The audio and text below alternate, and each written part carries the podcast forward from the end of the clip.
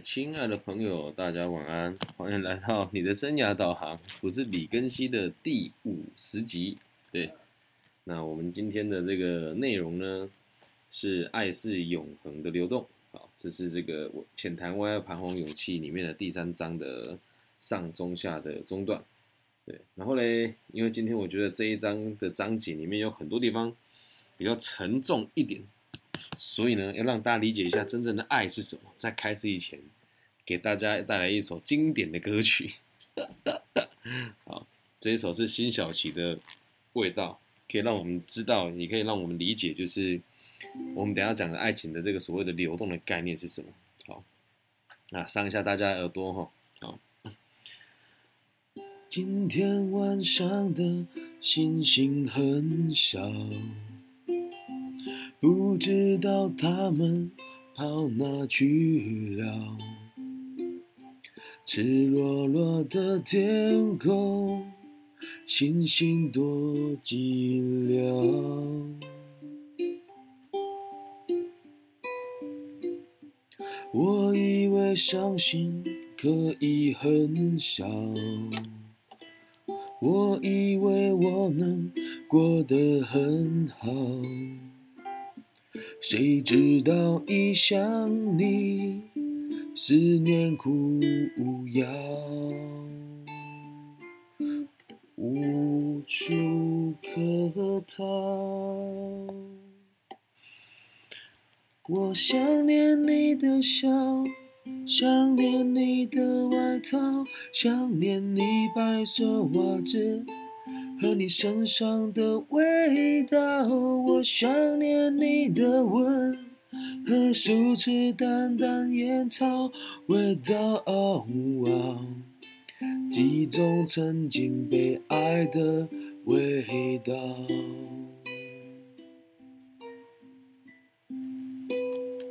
哎，好，为什么要唱这首歌的原因呢？是因为今天的内容呢，我觉得是有点沉重的。可是，在写它的过程当中呢，我又觉得还蛮有意境的。我们的主题叫做是这个在爱，这个真正的爱情，就是所谓的这个永恒的流动嘛。好，那我们现在就要讲书里面的内容了啊。第一个章节呢，所提的概念是让偶然相遇成为命中注定有个哲学家说过一件事哦，他说。既然一切是必然，也是偶然的，对。既然一切既是必然，也是偶然。哦，再重复一次哦。既然一切既是必然，也是偶然。但所谓的命运，就是让人让让人难以料想的哦。人与人之间的相遇啊，确实是偶遇，没有错。这个在《涅槃经》当中有一段这个蛮龟浮木的故事哦。他说的是有一只住在深海里的大蛮龟，几百年才会浮出来一次。它浮出来之后，刚有一个空心木呢，就浮到那附近，它的头就刚好插进那个洞里面。这个就是我们来表示什么叫做绝无仅有的偶然。那不管你跟任何人相遇哦，都是这样子偶然哦，甚至让人家觉得可以提高到所谓的命中注定跟命运安排的层级之上。但是事实上呢，命中注定的人他其实并不存在，并非真的有命中注定的人哦。而是我们决定的对方就是那个人，所以我让你去想一想，你在谈恋爱的过程当中有没有有没有突然觉得某一个人是命中注定的人呢？而这个意思其实是很危险的，因为根本上这个世界上就没有命中注定的人，那是因为我们早就决定是这个人了。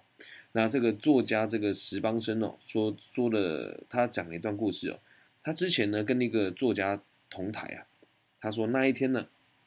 两个人以人生中的缘哦作为进行对谈哦，那当时的这个石生石邦生呢，他五十多岁，他说信田口齿清晰，跟他相遇的这个作者他叫信田哦，口齿清晰，然后秀丽且神采飞扬，穿着夏季和田的和呃这个和服的信田呢，挺直的背背脊说道，他说啊这句我觉得这讲的很好，他们讲相遇的概念是这个样子哦，今天真的是喜获良缘。若按如常，我多半是无缘会晤石先生的，因为我俩宛如分别身处不同的世界，年龄也相差甚远。我心想，这可是自己人生中第七十七个夏季迎来的难得的缘分，所以来到了这里哦。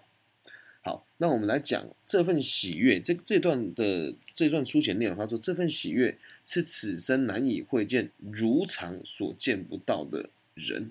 什么叫如常？就是我一般生活的这个状况，至少遇不到他。在那之前的人生，只要有一点点差池，大概就见不着了，是这个意思。你很像，只要遇到那个某一个人，你说跟某一个朋友相遇，就说哎，好难得，因为什么事情而认识了一个人。在这边听起来，大家都会觉得这个就是所谓的命中注定了。可是说真的，你会放大对某些人的命中注定的感觉哦，因为啊，并非只要相遇了，恋爱就能够修成正果。如果能够将相遇的层次提高到远的境界的话，它就已经超越了偶然了。那我们来讨论一下缘分跟偶然的差别是什么？我们常常讲你我有缘，跟你我无缘，而这个缘来自于什么地方？是你个人的意志力哦。因此，现在面临大学快到毕业季了嘛，哦，这个准备求职的学生呢，在这边的状况呢，其实也是相差不远的。怎么说呢？你在求职的时候啊，选择你想去上班的公司跟职务，你不可能参加所有的企业的面试嘛，对不对？你不可能参加这是三百六十五行的面试都参加过吧？那书里面说，有一位朋友后来的公司是因为某次面试当天的时候下大雨，所以他去躲雨。那这个躲雨的时候认识了这间公司的老板，于是就成为这间公司的员工。那说真的，如果只是躲雨啊，你却没有采取后续的行动。就比如说你躲进去了之后，然后人家问你说你在这里干嘛？说我躲个雨就离开了。那人家说你在这里干嘛？你可能会回答他说哦我在找工作。哎呦这么巧，我们公司有职缺，所以你在那时候你是有采取行动的。所以如果你那时候没有跟那个人多聊一句话，你就不会来这个地方上班嘛。这就是这位朋友把偶然哦提升成为缘分的概念，这样能够理解吗？恋爱哦其实也是一样的哦。并不是等到你遇见了所有的人，经历过所有的比较之后，才决定你要跟谁交往，或者是跟谁走入婚姻哦。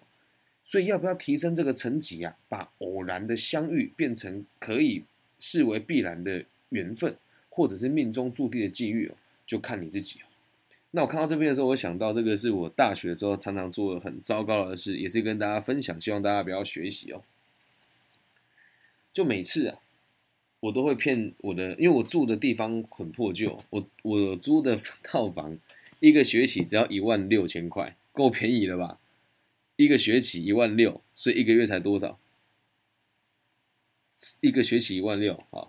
那因为没有冷气，然后其实我房间的配备也都很 OK 啦，我就常常骗人家说我的宿舍没电了，那就会跟学妹说，我家没电了，能不能去你家吹头发？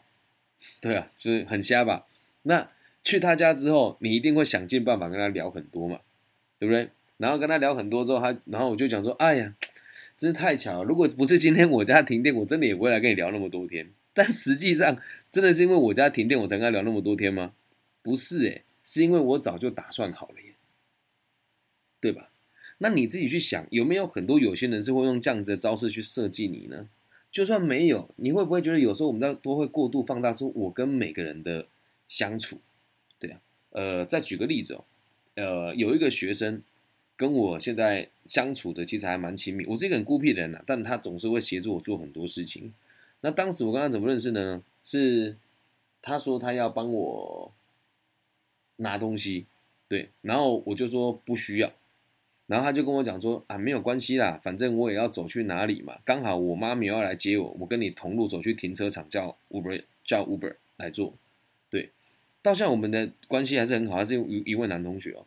然后我刚刚在想这件事情呢，我刚刚也有打电话给他，我问他说：“你觉得这一切是偶然吗？”他说：“其实也没有啦。如果一般讲师，我跟他同路走去停车场，干鸟才不理他，我屌他。啊那是因为我对你有好感哎，就验证了一次这句话：只要你对一个人有兴趣，你就觉得一切都是安排好的。但是如果你对他没兴趣，怎么安排都不是安排好的，对吧？就比如说啦，你在路上走着走着遇到我，说：哎，李根新。啊，或者是你看到我之后你不认得我，因为我是路人嘛。但今天走在路上，如果我们大家都看到金城武了，你就说干好巧，我看到金城武了。你说哇干命中注定安排，是因为他有高较高的价值，你会放大你跟他相遇的这个事情的认知。所以这个世界上啊，没有所谓的命中注定，而且我们可以让每次的偶然呢，都变成命中注定。那如果有有人用这样子的方式在试着跟你交往，或者是用一些手法让你觉得他是命中注定，你就要知道是有问题的。那反过来说，如果是你自己觉得某个人命中注定的话，你就要知道那个不叫命中注定，那个叫做你自己挑选过的对象。只是很多人在这个阶段很难明白，很有趣哦。书里面这个说法，我真的觉得蛮新奇的。不过也确实，我读了这六七遍之后，看到这边的感觉也都还是这样。然后我就突然想到很多年轻的时候的这些荒谬的经历，都是用一样的方式。我还记得有一次我去社头火车站，对，然后就真的是下了大雨，我就走走走走到一个透天楼下，在社头火车站附近，我就在那个骑楼下面躲雨，然后就遇到我高中的一个学姐。她三年级的时候，我一年级，然后我就在她家门口。她说：“哎，你怎么那么巧来我家？”我说：“这是你家吗，学姐？”她说：“是啊。”那后面发生什么故事呢？就不大好意思说了。她就说：“哎，这么巧，那要不要进来我家坐坐？”我理所当然就进去了嘛，对吧？然后他也他我我那时候觉得一切，当时的我真的是认为一切都是安排好，因为我对这个学姐真的非常有好感。而学姐其实说真，她也曾经告诉过我说，她对我是欣赏的。于是那一天呢，家里也没有人，我去他们家全身湿哒哒，他拿了他哥哥的衣服给我换，对，然后我就去他家，那一天也没有过夜，就在那边等到雨停了，我才回家。那我们确实就做了很多很亲密的事情。我现在回想起来哦，那时候就觉得干，这是老天爷给我的机会。我哈学姐哈这么久，学姐也去高雄读书了，怎么今天刚好就在家？可是反过来讲，是因为一直以来我跟她都是互相吸引的。但我没有，我刚刚没有打电话给她，我本来想再给她问问看她的想法是什么。但我觉得这蛮不尊重她的，因为可搞不好在她的世界里面，她会认为这一切都是命中注定的。而如果这时候打去跟他讲说，学姐其实没有，是因为我当时很怕你，他听起来可能也不是很开心吧。所以懂这个道理之后，如果你有一个朋友很执着于追求你的话，你就可以跟他讲说，其实我没有那么好。你说不会啊，他说不会啊，我们都是注定好。说没有，那都是你愿意而已。你只是自己把我跟你的偶然当成缘分来看，我其实跟你没有那么多的连接，听起来是不是让人家很受伤啊？嗯，但是嘞，这个世界就是这个样子，这样能够明白吧？好，那从这个话题呢，我们再把它往下看哦。他说，没有所谓的一见钟情啊，没有所谓的一见钟情啊。那我们就来解释书里面是怎么讲的哦。为什么讲没有所谓的一见钟情呢？书里面的内容是这个样子的。他说要确认哦自己对某个人的印象是否出于想象，或者与事实有无落差，其实只要聊个两三句就很够了。大家同意这句话吗？你想要了解一个人哦，是不是聊个两三句话就知道了呢？相信这里有很多朋友都有看过我演示那个技巧。我跟你讲个几句话，然后跟你促膝长谈，我就可以大概知道你的状况是什么，甚至你的过去、现在、未来会遇到哪些事情，我们也都知道。那这是我的职业，所以我很容易判定这件事情。就算你不在这个行业里面哦，你也很容易的可以跟那个人交谈几句话，就知道你喜不喜欢一个人嘛。我记得前几天有发生一件很有趣的事。就是我去某一个科技大学演讲，然后有另外一个学校同学来旁听。那来旁听的同学其实就是我老粉丝了嘛，他就是很常我去那演讲，他就跟着我去了。他一进去就看到一个女生，他就看他很不顺眼。然后这个女孩子呢，我确实一进去看到她，我也觉得不大顺眼，这是实话，当时第一眼。而确实他在课堂上做了很多很恼怒我的事情，比如说，哎，你这种老师就是只会靠嘴巴吃饭呐，啊，你这种就是嘴炮组的啦，对。一进去，其实一看到讲两三句话，就大概知道他的个性是什么。那这跟一见钟情、一见钟情有什么关系呢？来，我们来看一看哦。其实我们书里面的人跟我都一样，我们都认为没有所谓的一见钟情啊。那哲学家申有正哦，申有正是一个人哦，他曾经写下自己第一次对某位女子怀着乡愁般的思慕，并隐约感觉到些许欲望的经历。啊他讲的很内，讲的很内敛哦，但实际上什么意思呢？就是他在某一次遇到一个陌生的女子，看到她之后就开始想她，而这想她的程度呢，已经到达了这个想家的这种强烈的程度了，同时还带着有一部分的欲望。我相信有很多人都有这样子经历过，只是没有多少人敢去认真的陈述它。而书里面用这种方式去陈述，我觉得写的也很细致哦。那事实上啊，这个哲学家哦，跟这个女生完全没有说过半句话，而他哦是隔着他的那个一个河面，他说隔着一条河，然后他坐在河的另一边的长椅上。那一年暑假，他就哎那个夏天他都坐在那里。夏天结束之后，那位女生就离开了。而这个哲学家申有正，就一个我们讲申先生哦，他对这个所邂逅的这个女孩子的这个印象是百分之百主观的，而且是跟对方毫无接触的状况之下，打造出所谓的理想的样貌。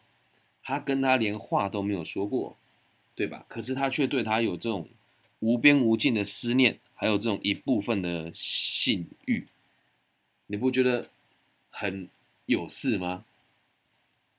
但是退个三百步回来想，你我有没有过这种类似的经验呢？应该有吧。他跟他是完全都没有接触过的哟，但是他却对这一个人有这么强烈的喜欢，有这么强烈的欲望，而没有接触过的状况之下。他所看到的这个人，完全就是他想象出来的，听起来像变态哦。那我想请问你啊，你有没有这样子过呢？应该也有吧，我自己也有过啊。后面我再举再举例子哦。可是呢，如果他们两个曾经交谈过，那这位哲学家心中的原型哦，说不定就会被破灭掉。就某种意义程度而言呢？两个人呐不曾交谈，或许反而是一件好事哦，因为他得以借着原型的这个想想象，永远的活在他的心中。但交往的对象呢，如果是这样子的原型哦，那可就很伤脑筋了，因为你跟他根本就没有相处过啊。如果他真的跟你想象的一样，那你们怎么相处啊？代表这个人很完美啊，也不可能存在嘛。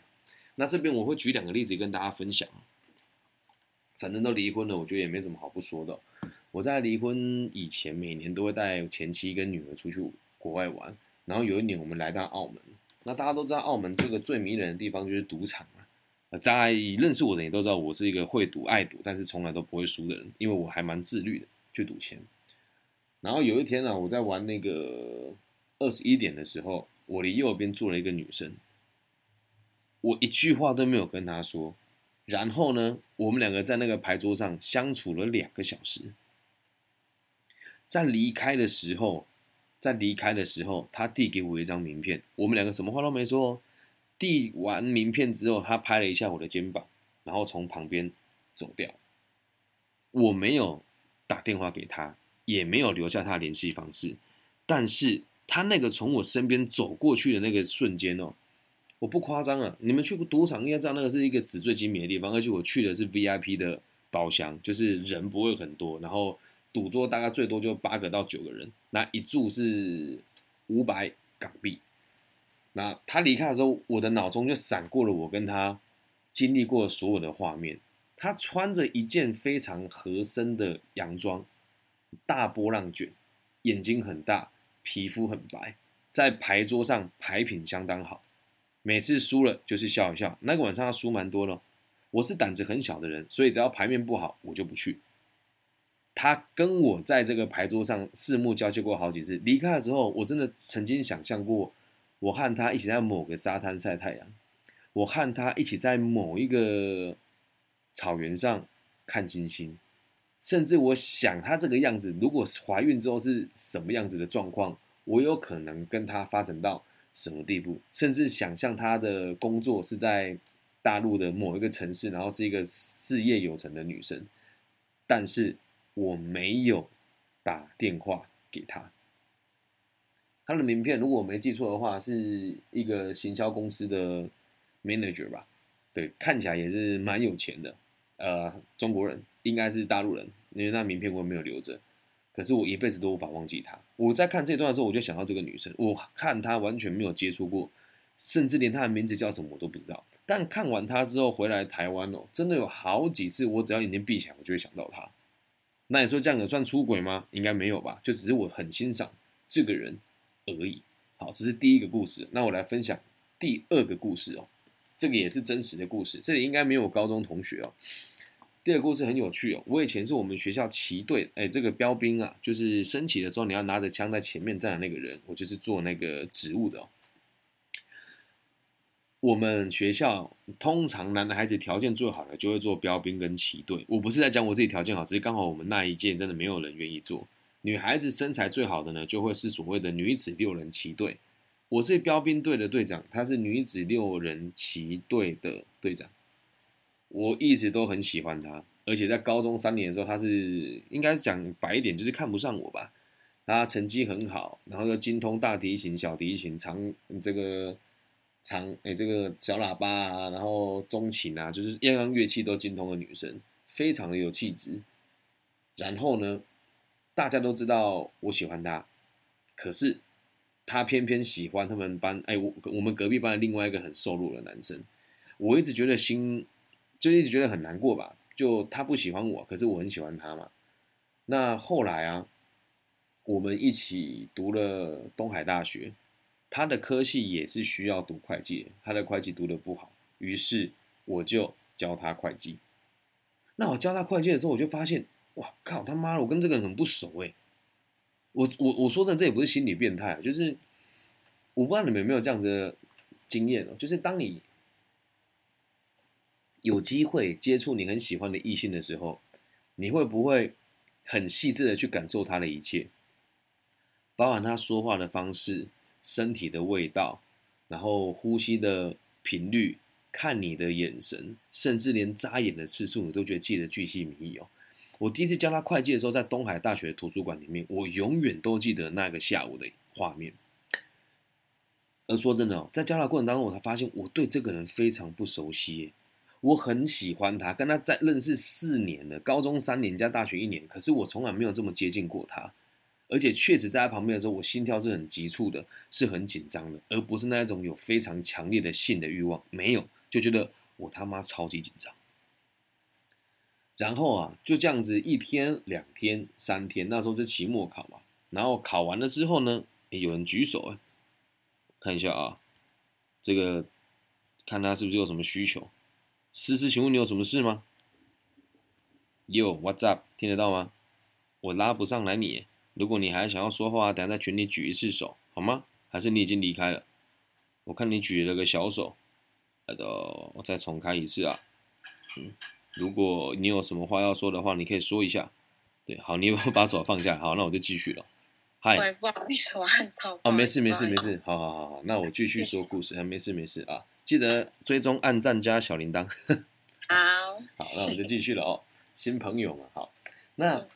那时候我我这样子跟他相处下来，一天两天一周两周，到考完试的时候，他突然主动约我，他说：“我觉得辛苦你了，因为当时我是不求回报了嘛，我觉得她是我最喜欢的女神，我叫她让她过了也开心，也确定她能够过了嘛。”他说：“我们一起去吃个饭好不好？”我说：“好。”我说：“我请客。”他说：“不行不行，他请客，他请我去吃元宵，现在元宵还还还在吗？我不确定啊。”然后。我们去吃元宵，我记得他五百、八百跟一千二，他请我吃一千二。吃完饭之后，那时候适逢那个那个叫什么？那个有一个文青森林公园，忘记办什么活动了，就是类似市集这样。然后我们吃完饭就去文文青森林公园。他那一天穿的很漂亮，我和他从来都没有约过会，那一次也算是第一次约会。对他穿着一个碎花的洋装，然后加一个那个。皮裙的短裙，然后穿马靴，我都还记得他穿什么。然后戴了一个很可爱的耳环，是独角兽吧，金属的独角兽，还蛮有质感的。我们两个就坐在那个文心森林公园，看了下面的摊位。然后他就跟我说：“你知道吗？其实一直以来我都知道你喜欢我。”我说：“干年当然知道啊，哪一年生日，哪一年我没有送礼物给你？虽然那时候我有女朋友。”他说：“嗯，但是我想跟你讲一件事情。”我说：“怎么了？”他说：“我不知道你怎么看我，可是今天晚上我可以去你家住吗？”哦，女神说要来我家住，哎，那你觉得我有接受吗？没有，我真的没有，因为当时我是很兴奋，我对他的欲望确实也是很强烈的。可是我一想到，如果我真的和他发生关系了，又或者是我真的跟他在一起了，我这四年来的遐想就全部都破灭了耶！我就宁愿看着他那时候最美好的样子，我就跟他说，我我印象很深，我那时候跟他讲，我觉得现在听起来很中二，我说像我这样子的人不值得你喜欢，因为大家都知道我是个很花心的人，你是很吸引我的，但是我不想要伤害你。可是真的实际上是我不想伤害他吗？不是诶，是因为我突然就觉得，如果就是当时的生活已经很很，我们讲难听就是很荒淫无度了嘛。如果连心里面这个曾经所向往过最纯真的爱，都在今天变成一场肉欲的交流，那我爱他还有任何的意义吗？没有哎，对吧？所以记得哦，这个世界上没有所谓的一见钟情，有时候最美的一见钟情的，哎，它是哎，我们讲以爱情来讲，没有一种一见钟情嘛。那如果真的你有一见钟情的经验哦，就请你好好的记住那个时光，因为。这是不可能发生的，这是最美的东西，理解吧？好，那我们再看到下个章节哦，它叫做邂逅，是念邂逅还是邂逅？我不管了，我要念邂逅，念邂逅听起来像洗澡没洗干净，我们就讲邂逅。这里有点悬哦，请大家仔细听一听。如果你有纸笔的话，可以拿起来。好，我们在这边会有一点小小的复杂，但是我希望大家可以看懂这个道理哦。根据奥地利的某个哲学家。马丁哦，他说呢，人类看待的世界的态度呢，一共有两种，一种是我跟你，这个叫 each and do，我有学哦，好不好？这个是德文，each and do 就是我跟你的关系。另外一种是 each and s，就是所谓的我跟他的关系。如果你有纸笔，可以写下来啊，就是我 dash。你对，然后另外一个是写我 dash 他，而这个他呢，我们要写的是没有生命的他，OK 吗？我 dash 你，跟我 dash 他，OK 好。那我们现在呢，就来看一看这两个字的意思哦。如果你要写下来，会方便你思考。在这里面哦，如果是我跟你的关系当中啊。我是以完整的人格去面对你的，好，那如果是我 dash 他的关系当中啊，是我以他为对象去经历一些事情。如果你觉得很难理解，就拿纸笔写下来。我 dash 你，下面写上是以完整的人格去面对你。那另外一个我 dash 他，下面写上是以他为对象去经历一些事。这是一种哲学的概念，我们在这边深入的来解释一下这两种关系的决定性差异呢，在于双方是否有交通。什么叫交通哦？就是沟通跟交谈。OK，那在这种缺乏言语沟通哦，把别人视为目的对象的，就是所谓的我之于他的关系之上，用这种角度去看待每一件事情，就很像在看待没有生命的物体。而所谓的一见钟情的概念哦，正好就属于我 dash 他这样子的关系。在一见钟情的状况之下，我与他没有对话，我只视对方为目的的对象而已。这概念很有趣吧？我只是把它当做一个目的的对象而已。因为你和这个一见钟情的人，肯定在那个当下是没有太多交流的。那换句话说。这不过就是忽视对方本身，仅以过去认识的那些人为基准，来类推这个人是什么样子的样子而已。好，举个呃，用具体的话来来来跟大家解释哦。你会想象他是什么样子的人？每这个是来自于你过去的认识的那些人给你的刻板印象，你就认为他是这个样子的人，这样能够理解吧？你没有跟他交谈，你就是以你过去的经验来判断他是个什么样子的人，所以他并不是客观的。那另一方面哦，如果再从另外一个角度回推回来哦，我 dash 你的关系是使用的是完整的人格去面对他的。那什么叫完整的人格？这样子的相遇呢，并不是偶然只发生在街上的与谁擦身而过，而是我遇见了你，也就是我借着成为我跟对方说话，这时候两个人才造成所谓的出事的邂逅，理解吗？这个邂逅并不是我看见你，我想象不是，而是我跟你有说的话，有了解到彼此更深入的故事，才叫做真正的邂逅。尽管用相遇这种说法来说明也是可以的，但之所以要跟大家讲邂逅跟相遇这里的落差呢？相遇就只是你们遇到了，而没有做深入的交流；而邂逅这个词啊，就是为了强调这个所谓的深入交流的特别。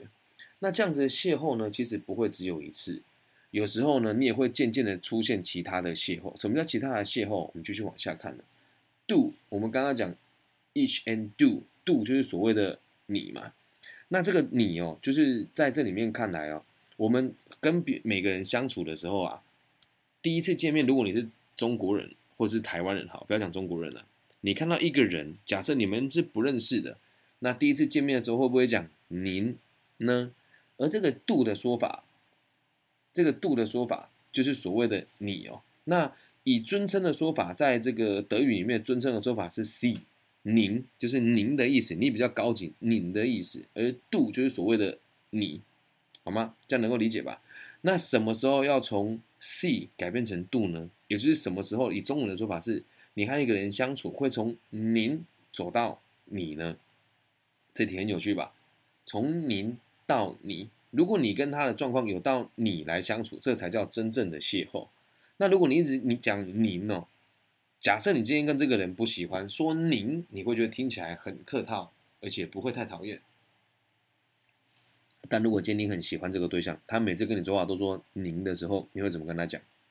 你会说：“哎呀，不要这么客气，对，以后不要再用敬语跟我说话，我听了觉得蛮害羞的。你可以叫我小丽，或者叫我庚希就好了。”会从您走到你，那进入这样的关系以后，我就不再是从前的我了。很有趣吧？我们人与人初次见面的时候都会讲“您好”或是“您需要什么帮助吗？”就像我跟很多学校承办一开始都会用“你”，后来熟了之后就不会这么说了。一旦进入这样关系以后，我跟他就不是过去的我跟他了，这样能够理解吧？在圣经里面有写到一段话，他说：“现在活着的我不再是我，乃是基督在我里面活着。”啊，那这只是一个让大家用宗教的角度去理解的一个概念而已啦。也就是说，你原本跟这个人很遥远，而现在你却认为他是你的一部分，这个才叫真正的邂逅。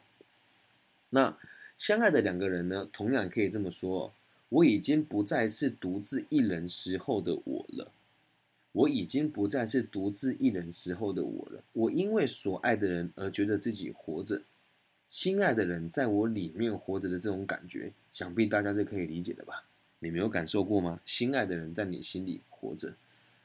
那照这个哲学家的说法，当一个人哦从这个最棒的瞬间走出来的时候，就已经不同于之前那个人了。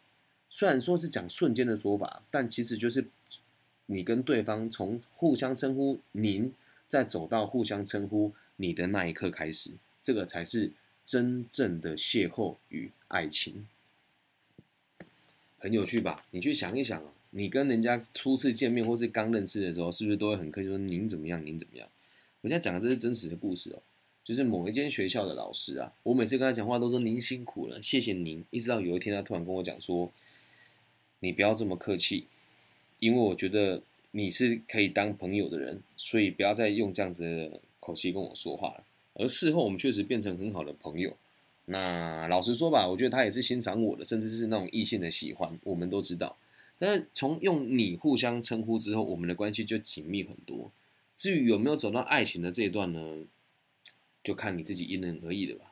所以这里面要跟大家提的是，如果没有跟对方往前走那么一步的时候，没有体验到你和他相爱的感觉，或者是没有跟他真实的有互动的话，这个就叫做相遇，而不叫做邂逅。那邂逅这个词听起来很浪漫嘛？如果讲邂逅的话，往往都是你们后面会有一连串浪漫的故事，你才会讲邂逅啊，要不然就是路过一个人身边而已嘛，这样能够理解吗？好，再往下看到下个章节哦，这里面所说的，他说的是爱是流动的。好，那我们这边就要讲一下这个历史的这个名著，一个学者叫做弗洛姆，对，他是启发阿德勒的老师，但他们的关系是什么，我并不知道。但我知道弗洛姆是先出先出生的哦。弗洛姆说呢，在西方的语言当中啊，比起作为动词哦，爱呢更常被人家惯性使用于名词。很有趣哦，爱是动词还是名词呢？大家认为，爱究竟是动词还是名词呢？可以思考一下。在我的世界里面呢，我认为爱是动词。对，如果是名词，那很奇怪。我爱你，就很明显是动词嘛。爱无所不在，很明显就是动词嘛。好，那这个名词哦，不过是代表爱这个抽象动作的意涵。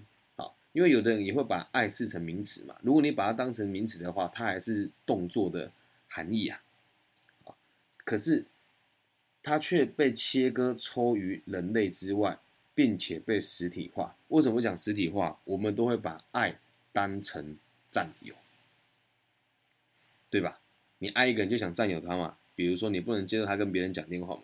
我在年轻的时候发生过一件事情哦，我跟那个女孩子已经确认关系的交往，然后呢，那时候我打那个赖给他，怎么打他妈都打不通，我也就觉得没有关系，可能他有什么重要的事吧。但是隔天早上起床的时候，Holy shit！我的老天爷啊！他跟我说啊，我昨天跟我朋友聊天。然后我睡着了，忘记挂电话。好，如果是你的男女朋友跟你说，我昨天跟个朋友聊天，睡着了，忘记挂电话，你第一个反应会问什么？一定问说对方是男生还是女生嘛？我就问他了，然后对方的回答说是男生。他妈的还不气炸，对吧？气到炸掉，那就是我对他有占有的欲望。哦，举个例子哦，就是所谓的占有。那爱这个东西呢，是不能被占有的。好，那我们来说明占有跟存在的概念是什么。爱既然是一个动词啊，所以它并它就没有办法被占有，只能被体验而已。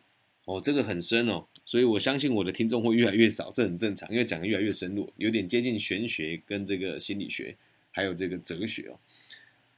既然它是一个动词，就是只能体验而无法占有。也就是说，爱呢只能拿来经历，而无法被拥有。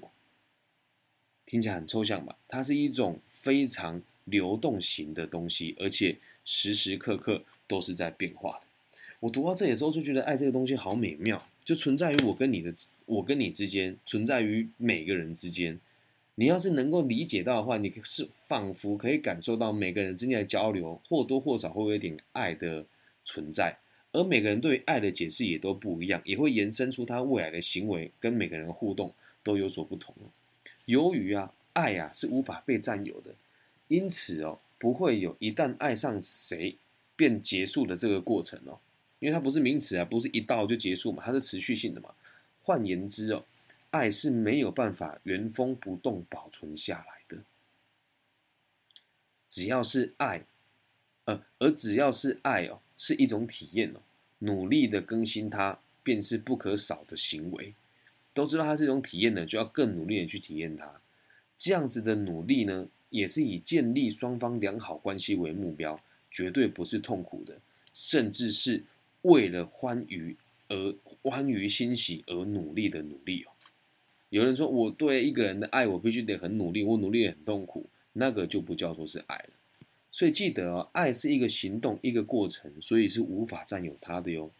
人呐，只要你把爱视为能够占有的物品的时候，你便不会努力的想着被爱，或是如何去爱对方。哇哦，这段很精彩哦，有点难以理解吧？你说，哎，什么爱是不能拥有的？对啊，它是一个动词，它是无所不在的啊。你不能拥有爱，那更不要说你能够拥有对方了嘛。能够理解吧？他自己这个这个这个状况很有趣啊！我就曾经说过，我有个对象，那时候他跟我说还没有开始交往啊，他就突然那时候离离婚之前，离婚之后，他跟我讲说，我觉得你的工作是很忙的，我也愿意陪着你到处去，只要你愿意，我都可以陪在你身边。我说那你不觉得自己很辛苦吗？因为我跟他没有交往的关系嘛。他说没有关系啊，反正我就是一个人过生活嘛。那只要你有空，你跟我说啊，你要照顾孩子，我也可以体谅，甚至是你要让你的孩子跟我相处，我也都可以接受。我跟他没有很密切的相处，然后我也没有很把他当做一回事，因为当时真的是太忙了，又要离婚，又要关店，然后又要解决这个店里面的一些纷争，然后要处理种种种种的事情。然后啊，他那时候跟我说，我什么都可以体验，什么都可以愿意尝试，跟你在一起什么都好开心。就突然真的有一天哦，他就跟我讲说，我再也受不了了。我觉得这样子的努力非常痛苦。嗯，我觉得我根本没有办法拥有你。当时他在讲的时候，他很生气。可是我想说，我从头到尾都没有跟你在一起啊。他也是咖啡店的客人哦。那那时候我就悟出了这个道理啊，爱本来就不应该是一种拥有。他问我一件事，他那时候点了一杯咖啡，然后坐在最后面的吧台，他问我，他说：“你觉得我们有互相喜欢过吗？”不是我在爱讲这个女生哦，她在某一个社交的这个社交圈里面，很多人都喜欢她，真的是外形相当靓丽的女孩。对，她问我说：“你觉得我跟你之间有爱吗？”她已经结婚了，现在而且怀孕了，小孩也快生了，才短短多久的时间哦？我不是说她不好，而是说这是真实存在的故事哦。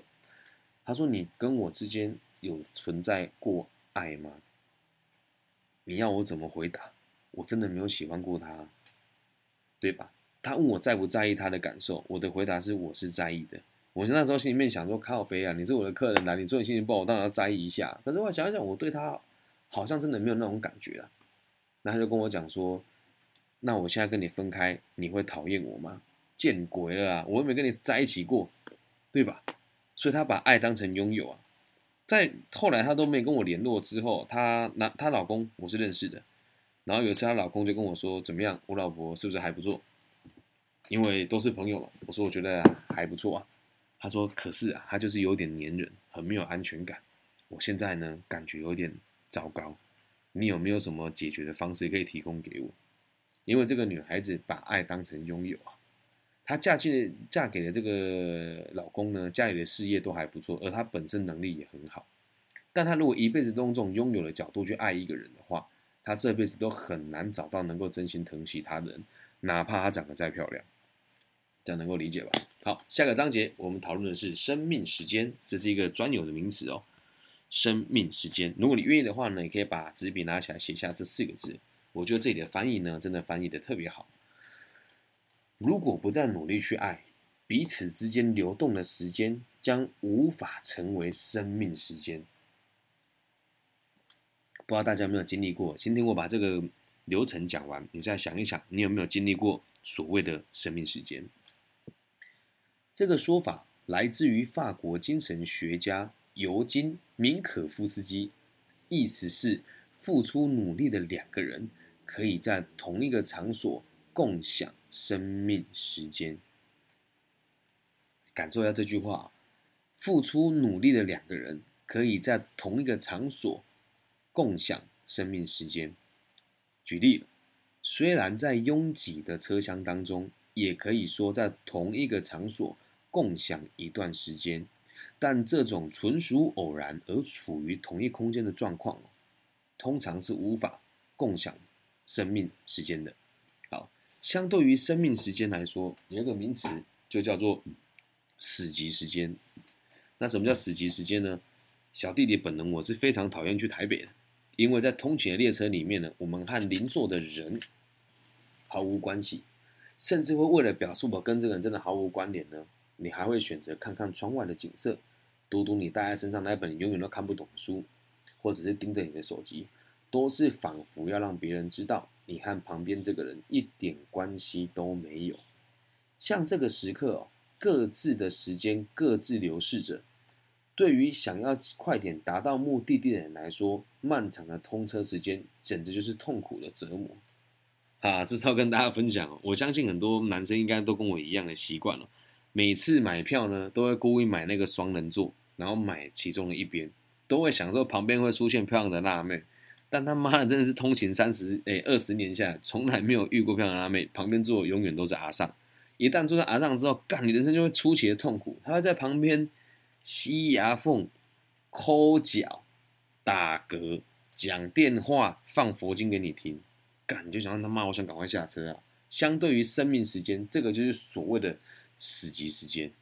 对，那跟大家分享个坏消息哦，就是今年这个教育部的委员呢，小弟弟本人我没有选上，嗯，我也觉得非常压抑，但也不意外。跟大家分享另外一个好消息，就是这个网易音乐要跟我签约啦。然后今天有稍微了解一些细节，应该没什么问题的话，六月中就会上线了。好，对，没有选上很干。那就让大家知道什么是生命时间跟死级时间哦。那相较于此哦，生命时间是共享的，那样的时间也是不可以用时钟来计量的。借用哲学家青陆田青一的说法，他说：借着与他人在时间上的柔和与共享，双方之间首次建立起关系。哦，讲得很好哦，柔和。与共享，这个叫生命时间哦。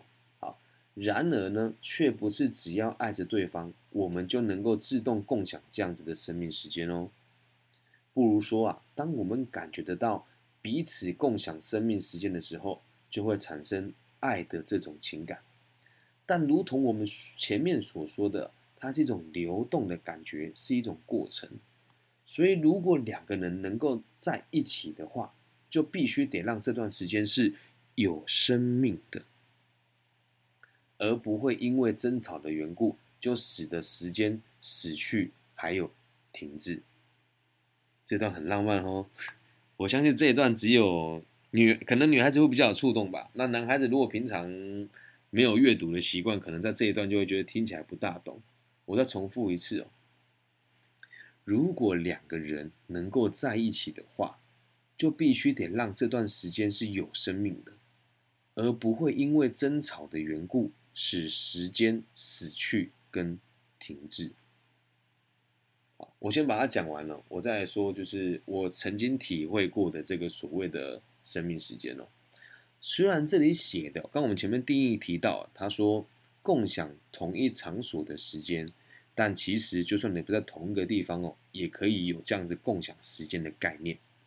啊，以书里面的例子哦，他说之前呢有一对夫妻啊，在二三十年前，老婆去游，老公去留学了，然后每天写信给妻子，妻子读到这一封信的时候，都已经是一个月前的事情了。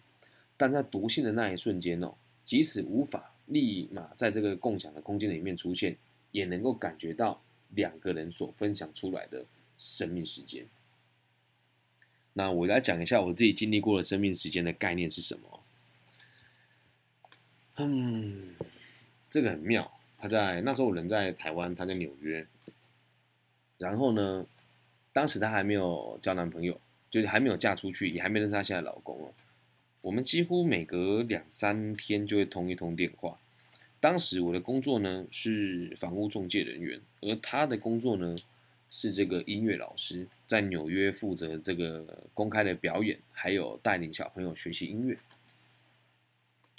我们每天都会讲电话，什么都聊。我在台湾，他在纽约，他会告诉我他准备存钱在纽泽西买房子，然后他会跟我说他刚跟他男朋友分手，他自己男朋友会殴打他，会拿他的钱偷开他的车出去跟别人的女生约会。然后我会跟他讲，就是我当时刚分手了，然后他问我说有没有可能在一起，我说我人在台湾，在纽约可能比较困难。我们的时间相差大概十二个小时。所以，我们最好相处的时间呢，通常都是这个七八九点的时候，也就是他晚上七八九点，我是白天七八九点的时候。那有时候我们为了跟彼此聊天聊得久一点呢，我就会熬夜熬到两点多，然后他是下午两点多，我们会多讲一点时间。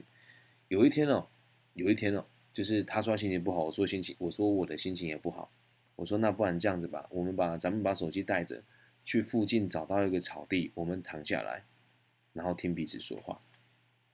很浪漫哦，对，他在哪个公园我不知道，但我当时是躺在我们家附近的这个柚香公园，我就躺下来，然后手机开扩音了，那时候还没有蓝牙耳机嘛。躺下来之后，我们就开始聊啊，我说如果你在我身边有多好，他说其实你在我身边可能也不一定会更好。我说为什么？他说因为如果相处了就肯定有摩擦，而且以你这么花心的个性，如果在纽约，我想我看到你跟别人生相处，应该也很难过吧。我们两个笑得很开心，然后我就说了，我说你不觉得？好像有那么一条线存在我跟你之间吗？对，而且这个感觉频率越来越稳定、越来越高的时候，我好像都可以感觉到你在拉扯的这一条线。他说我也是，而在那一刻的当时的此时此刻，这个生命、这个时间点就是有生命的，你真切的感觉到两个人的存在，甚至可以有一种你说是幻觉嘛也好，就是我们两个只要愿意哦，就可以解决一切的这种感受。对这个就叫做我所体验过的生命时间。那再讲另外一个例子吧，就是我一直以来都是一个非常忙碌的人，从小到大都一样。那大学的时候做主持跟做教学，其实时间真的也很不够。然后有一次有一个日本的交换生，他就跟我讲说：“Lisa，你的生活太辛苦了，要不这个样子，我弄一个抹茶给你喝，可以吗？”我就跟他去喝那个抹茶。对他穿的和服哦，你要知道日本女生穿和服是很麻烦的事哦。然后就在东海大学那个女生宿舍前面的那个草草皮，他就弄了一个野餐巾，然后就穿着和服在那弄抹茶给我喝。啊，我那时候其实觉得很有趣。我说你怎么会想要弄这个给我喝？他说生命很可贵，如果都放在严重的事情上面，那你一辈子都会很痛苦呢。我觉得很可爱。然后那时候我们两个就坐在那边。他问我说：“地上有喜欢的人吗？” 我就说：“靠你问这个问题，分别是明知故问嘛。你也知道我就是个这样子的人嘛。”他说：“嗯，那真的太可惜了，因为我真的很喜欢地上呢。”对，那个那个时间我永远都记得，就是他跟我说：“你看着这个抹茶，就不要再学日本人说话。”他说：“你看了这个抹茶。”我说：“好，怎么样？”他说：“他在搅动的这个过程当中，你不觉得它很漂亮吗？跟我们人生一样。”对，只要多一点就不好喝了，少一点就会结块。那我希望立场也一样，可以调整自己的时间，不要花那么多时间在工作上。然后他说：“你也想试试看吗？”我说：“好。”他就把一个杯子跟那个抹茶的那个那个叫什么，我也不会讲，就个篮子，很像篮子的东西，就是一个去打抹茶的东西。我就这样子做，因为我很大只，他很小只嘛。他就坐在旁边，从侧面拉着我的手去拉这个去做这个抹茶。这也是我自己体验过的生命时间，我觉得这一切都好美好。那我跟他有在一起吗？其实没有，只是我们两个同时都努力的往一个方向前进，是什么？让彼此开心。为什么我要花时间论述这一段呢？我相信很多在一起的情侣啊，你们自己也没有经历过这样子的感受，因为两个人一起努力而感觉到时间是有生命的。那其实有些人这这讲起来也蛮也蛮可怜的啦，就是这也不是讲可怜，就如果你有这个状况呢，就代表你跟他的爱情还很需要被强化。两个人约会的时候会不知道要去什么地方，然后这个不知道去什么地方哦，并不是那一种啊好开心哦，跟谁去哪都好，而是那一种干你想一下啦，去哪里？要每次都我想，这次换你想了，是这个意思？这样了解吗？是不是很有趣啊？哼。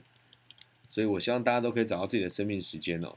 那如果等一下大家有兴趣的话呢，也可以等下来分享生命时间这个概念。好，下个章节讲到了占有与存在的分类哦。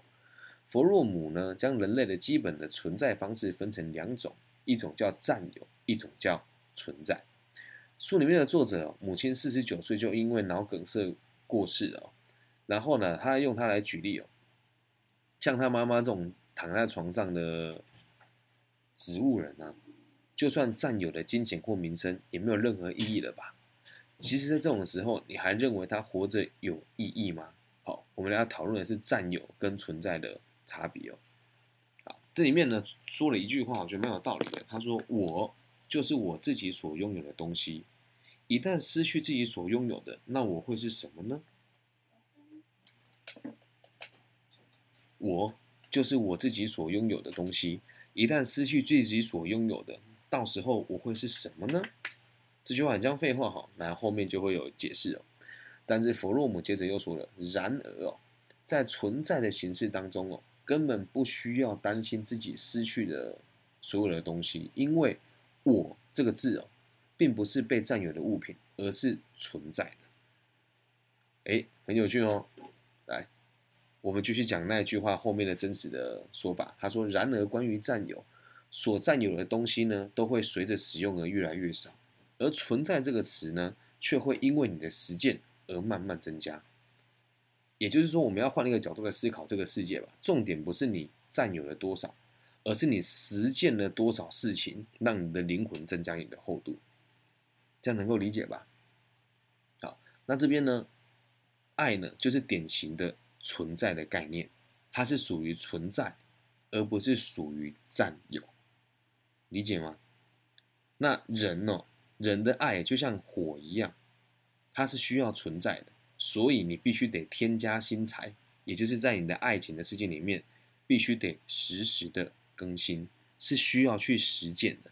所以记得哦，爱是拿来实践的，而不是拿来拥有的哦。人类的爱哦，是需要随时随地努力的来追求的，而不是为了占有而存在。所以也因为这样子，爱它才不会枯竭。这里很深哦。记住一件事，爱不是拿来占有的，它是一种存在的概念。那占有跟存在是不一样的，存在是代表它就是存在这个地方，而占有的概的概念是我必须得拥有它。而爱它本来就是流动的，它是无法拥有的。这样能够理解吗？而嫉妒这个情绪哦，就是因为你把对方当成可以占有的东西，才会引发的情感。不管你多喜欢一个人哦，不管你多多喜欢一个人哦，我们也无法占有对方的意念，甚至是强迫他一辈子都跟你在一起。这样能够理解吧？换一句话来说呢，恐怕没有人哦能够确信自己的想法永远都不变吧。即使你现在非常深爱着某一个人，对他爱到这个魂牵梦萦，你也会在不知不知不觉当中转变。也正因为我们明白这一点哦，人呐才会常常在爱里面说我会爱你一辈子。这个爱你一辈子，除了提醒自己之外，也是提醒对方，因为在爱的世界里面本来就是没有保障的呀，本来就是没有保障的呀。但这个东西想起来哦，如果我们了解它不够深呢，就会变成很多渣男跟不想为爱负责的人会做的一些借口。我不能拥有你，但是我跟你的爱真实存在。这句话听起来很干啊，但是实际上就是真的。我们不能拥有任何一个人呢，但是如果你能够对某一个人产生这种心跳、在意跟想要跟他有更多时间相处的感受，你跟他的爱就真实存在了。而我们要做的事情是放大这种爱的感受，和对方一起努力的找到生命时间，而不是专注于如何拥有它。而不是专注于如何拥有它，就会再带到下一个章节喽，也是今天我们要讲的最后一个章节哦。这里的 slogan 是：所谓的永恒，就是活在当下。喜欢上某个人的时候啊，应该没有人会完全不去想，要怎么样永远的保存这份爱吧？应该都会去想，我喜欢那个人，都会想，我能不能一直保存着这份爱？虽然说。直到死亡将两个人分离，啊，我们都会讲说我要想爱你到天崩地裂至死不渝嘛。但是往往，在还没死亡之前，他妈的你们就分手了，对吧？即使关系再好，又或者是说你们现在的关系真的非常好，才会为了彼此的爱情今后将如何发展而感到不安，并且开始祈祷眼前这样子幸福的瞬间得以永远的持续下去。你们应该有这样子的瞬间吧？希望这个可以永远，希望这样的状况可以一辈子存续下去啊！对，应该有过吧？你爱一个人，然后觉得这种幸福感是想要永远都拥有他的，可是这真的很难。依照这书里面弗洛姆的说法呢，他说这样子的幸福时间哦，同样是无法占有的，只能在当下体验。过去早已不在，未来还没到来。时间不可占有，只能在存在的形式中体验。啊，这时候我们就要插播一段佛经的佛学的内容了。我们呢之前有提过，在大雄宝殿上呢，五彩有三尊佛像，最左边的叫做燃灯佛，也就是所谓的过去；中间的呢叫如来佛，也就是所谓的现在；而右边的呢叫做弥勒佛，就是所谓的未来。而我们每个人呐，在拜拜的时候，我们讲求佛，跟我们看这个所谓的经书讲到的都是如来佛，意思就是我们要重视的是现在。那在佛经里面也有讲啊，佛在燃灯佛所有有得到佛法吗？他说没有，因为为什么？过去的事情就不存在了。那在未来有得到佛法吗？他说也还没，为了未来还没有来。那怎么样才会得到佛法跟成长？只有在当下。所以时间是不能占有的。时间那个概念是谁给我们的？你知道吗？工业革命以后，我们才有时间的概念。在工业革命以前，我们没有时间的概念所以要记得，拥有时间的概念之后，我们反而变得得失心很重。如果我们只站在存在的主义来看的话，假设时间不存在，或者是你对于时间是无法度量的，你就会发现一切都是永恒的。这样听起来很玄哦。我们慢慢看下去。相爱的彼此呢，会为爱立下永恒的誓约，但是啊。幸福的两个人所祈求的这个永恒呢，并不是将眼前的这个瞬间无限的延伸哦。这种时间上的永恒啊是不存在的。而弗洛姆给的这个概念哦，他讲了一个很好的解释哦。他说，拥有爱跟喜悦还有真理的经验，并非发生于时间之中，而是在当下。当下即是永恒，也就是没有时间性。听起来很玄啊，那听我解释一下，什么叫当下即是永恒呢？你要怎么确定什么叫做永恒？这个很佛学哦。海枯石烂吗？世界末日吗？还是你死亡的那一天？如果你把永恒当做你死亡的那一天呢，你永远都不知道你下一刻什么时候会死掉，所以就代表着你现在所说所有拥有的一切都是永恒。只要把当下过好就好了，这样能够理解吗？爱的体验呢，就像跳舞的时候所感受的这种体验哦。舞蹈啦，不可能一直持续下去，音乐停止的时候，舞蹈就跟着结束了。但是在跳舞的当下，你就不会去想啊，这个舞要跳到什么时候，对吧？而这个只在舞里面跳舞，而不想着跳完舞之后我要想什么呢？这个叫做实现。好，那相对于实现这个词呢，另外一个词叫做变动。那什么叫做变动呢？变动式的行动就是所谓的有起点跟终点，所以就尚未抵达终点的这层意义上来说，抵达终点前的行动过程，也就是还没完成的跟不完全的。至于在实现方面哦，正在进行当中的动作本身就已经是一个完成的结果，啊，很老实吧？啊。我听我说完，我再做解释哦。正在进行的动作呢，本身就是一个完成的结果。像舞蹈这样子的现现实现式的行动，即使没有抵达某一处，舞动的每一个瞬间，也都是所谓的完成式。所谓的人生呢，也就是实现。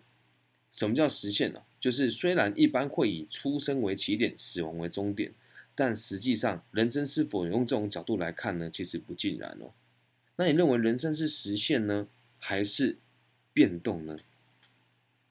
如果你问年轻人哦，你会说你觉得你人生处于人生的哪个阶段？